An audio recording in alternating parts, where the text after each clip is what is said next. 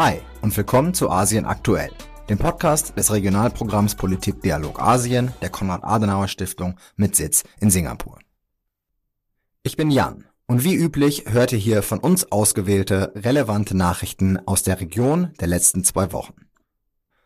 Von Alina hört ihr im zweiten Teil dieser Episode. Sie hat ein Interview geführt mit Dr. Christoph Hein, dem Asien- und Pazifik-Korrespondenten der FAZ hier in Singapur.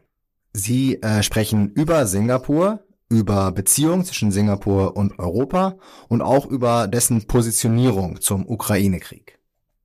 Also, bleibt dran und hört euch das Interview nach dem Nachrichtensegment an.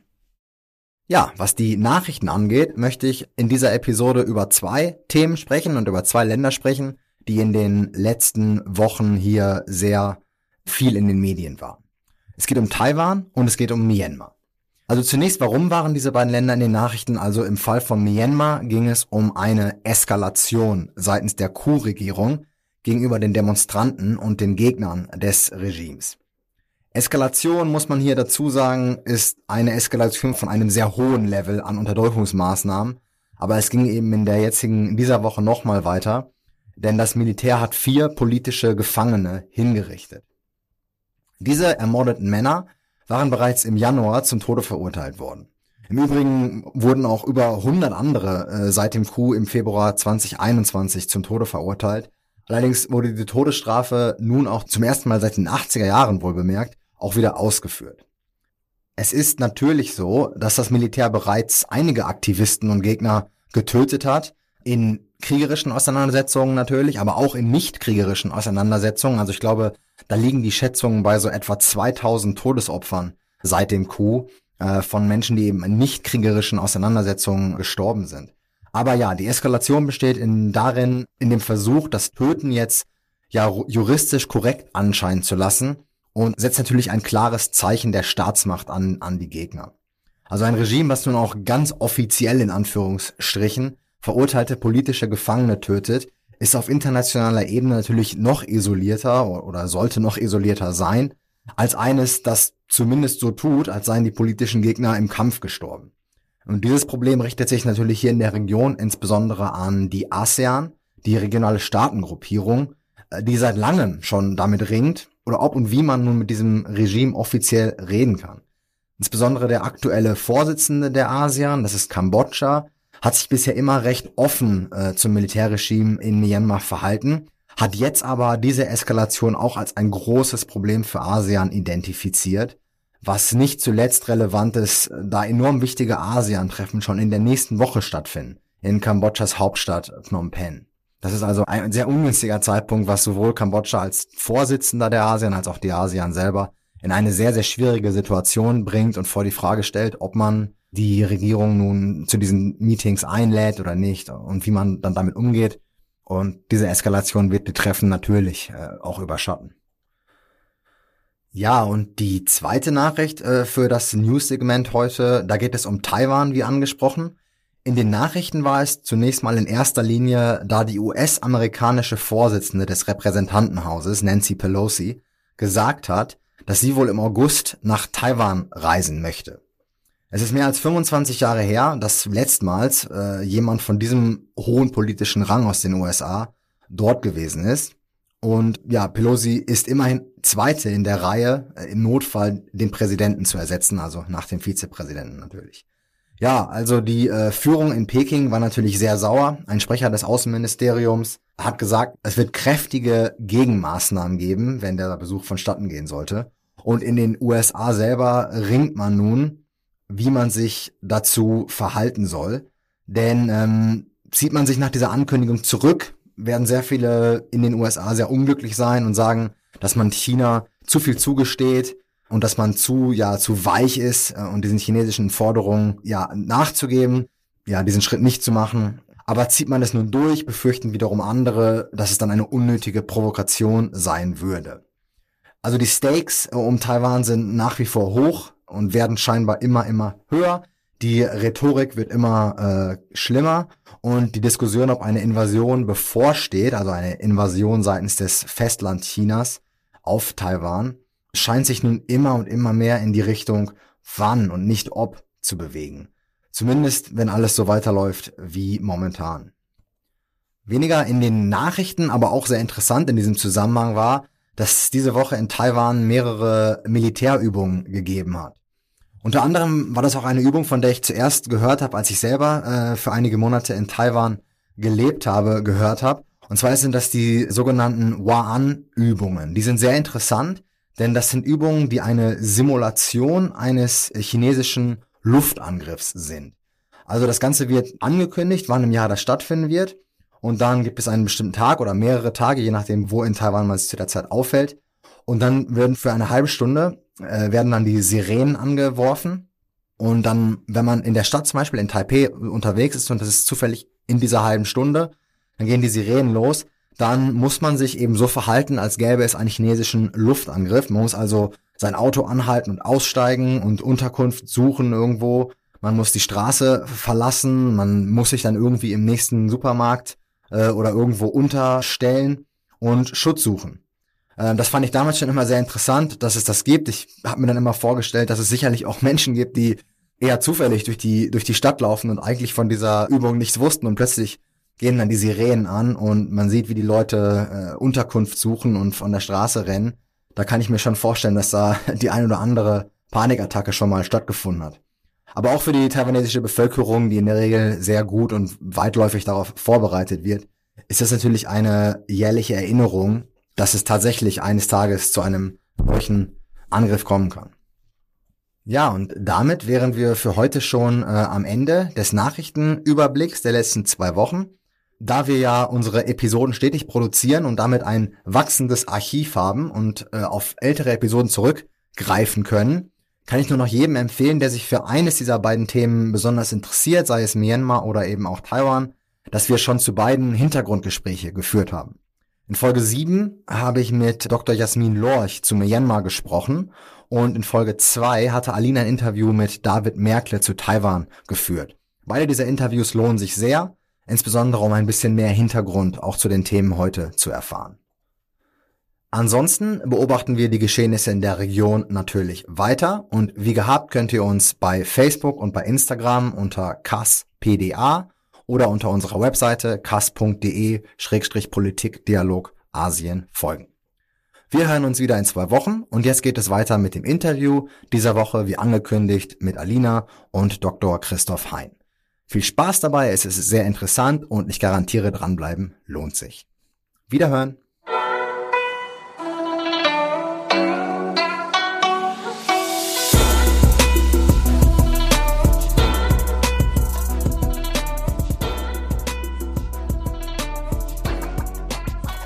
Heute im Gespräch mit Herrn Dr. Christoph Hein, Asien- und Pazifik-Korrespondent der Frankfurter Allgemeinen Zeitung mit Sitz in Singapur. Herr Dr. Hein, willkommen bei Asien aktuell. Ja, schönen guten Tag, Frau Raas. Wir sprechen heute über Singapur, welches sich ja oftmals selbst auch als Little Red Dot, ähm, also als kleinen roten Punkt bezeichnet. Das ist dann der Verweis auf die Landkarte. Und bei einer Fläche von gut 700 Quadratkilometern und ähm, einer Bevölkerungszahl von 5,7 Millionen Menschen ist es zwar eine passende Beschreibung, aber aufgrund der Wirtschaftskraft Singapurs und auch der Innovationsfähigkeit ist das Land dennoch von Bedeutung, gerade in Asien, aber auch für Europa. Denn Singapur hat sich auch ähm, vor dem Hintergrund des russischen Krieges gegen die Ukraine auf die Seite sozusagen des Westens gestellt und die Sanktionen des Westens mit übernommen. Warum ist das so? Ja, ich glaube, es gibt zwei Gründe dafür. Ähm, der eine Grund ist derjenige, den Singapur auch relativ schnell formuliert hat.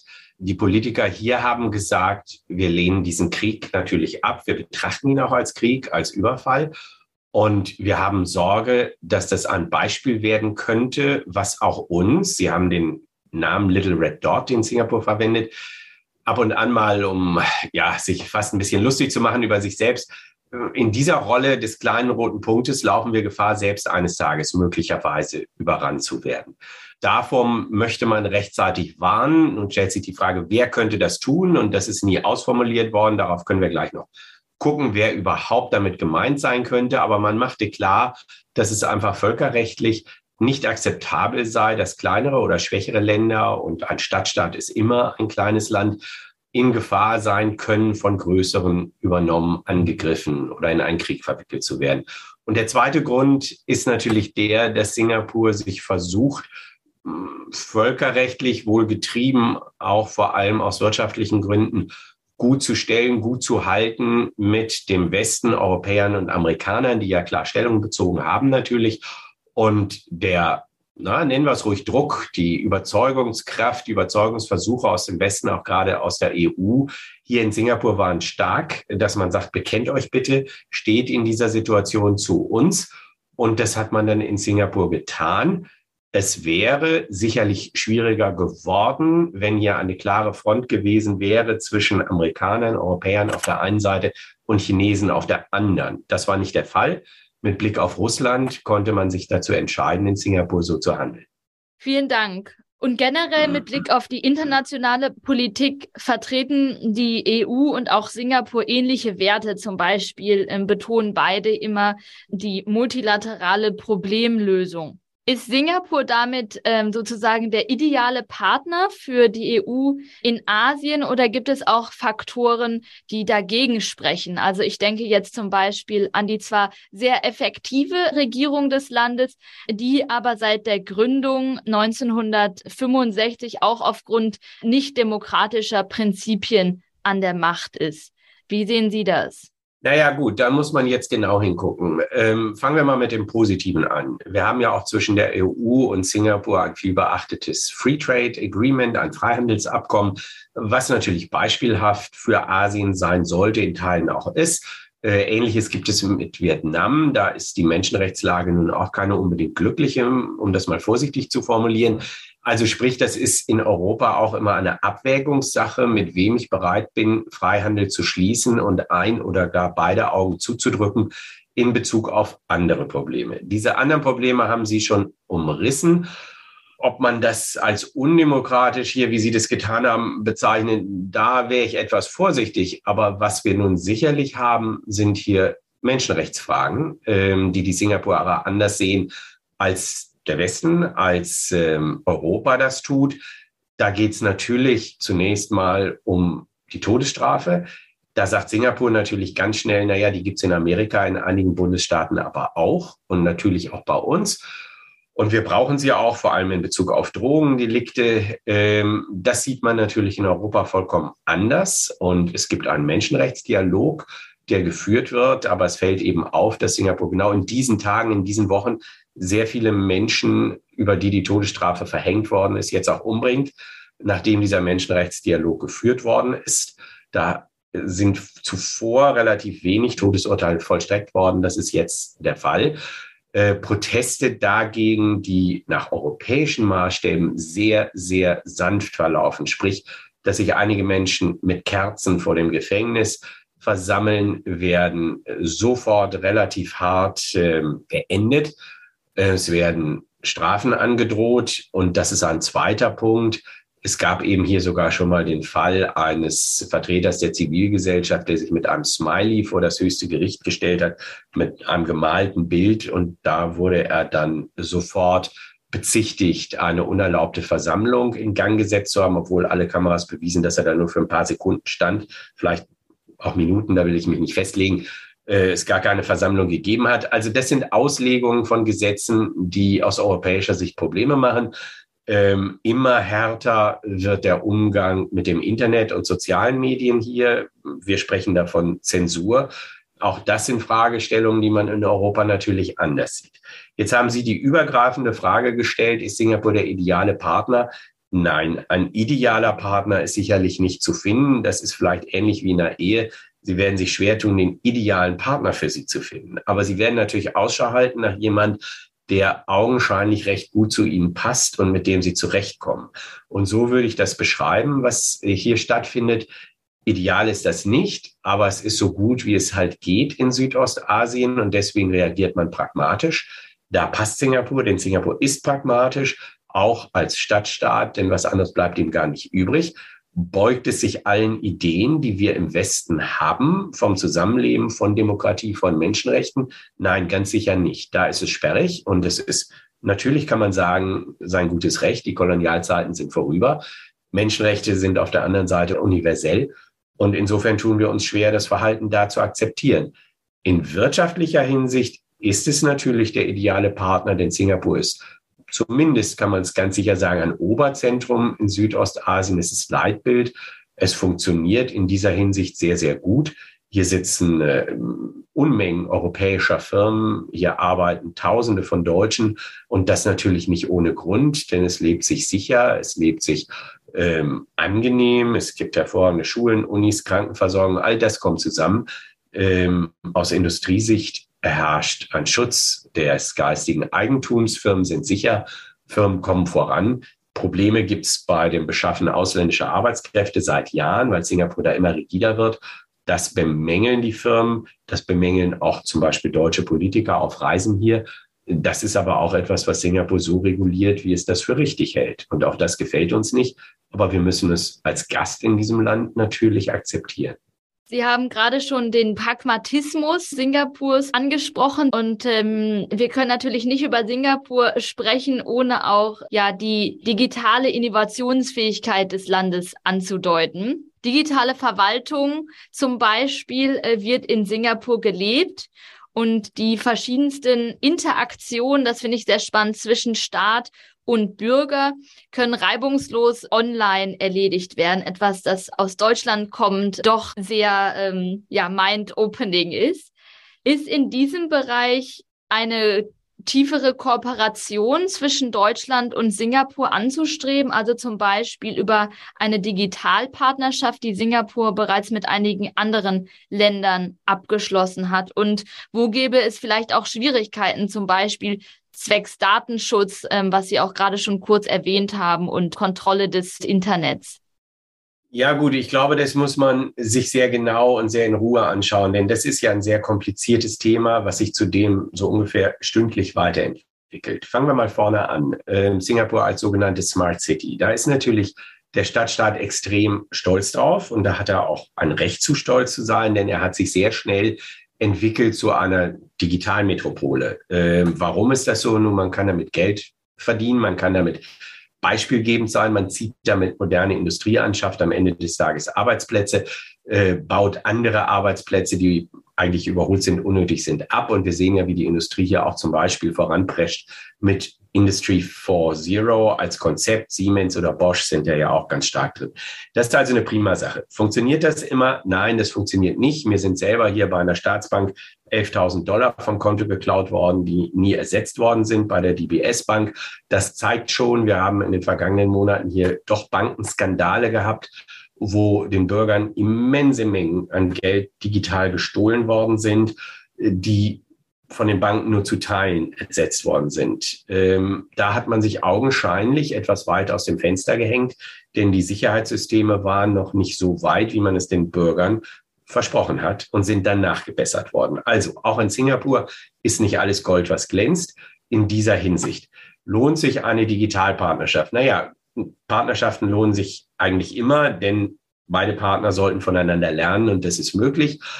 Aber jetzt gehen wir ans Eingemachte und es gibt bestimmt im digitalen Bereich Dinge, von denen Deutschland von Singapur lernen kann. Kann Singapur von Deutschland lernen? Nur man muss klar sagen, dass da natürlich vollkommen unterschiedliche Größenverhältnisse zunächst mal vorliegen.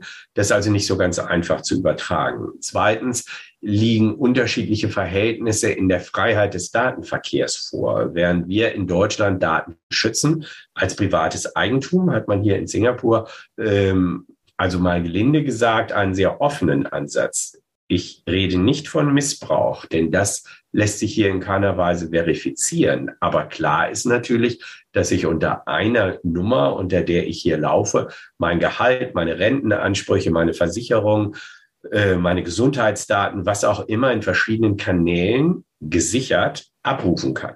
Gesichert dann, wenn es denn funktioniert. Aber auch Singapur ist natürlich nicht ähm, wie vor Nox geschützt vor Datenangriffen, vor Attacken, vor dem Stehlen von Daten, was es auch schon gegeben hat. Insofern mag man zu unterschiedlichen Ansichten kommen, wie offen man denn so eine digitale Gesellschaft gestalten sollte, welche Daten denn eigentlich eingegeben werden? Und ich vermute, dass Deutschland und Singapur da unterschiedliche Vorstellungen haben.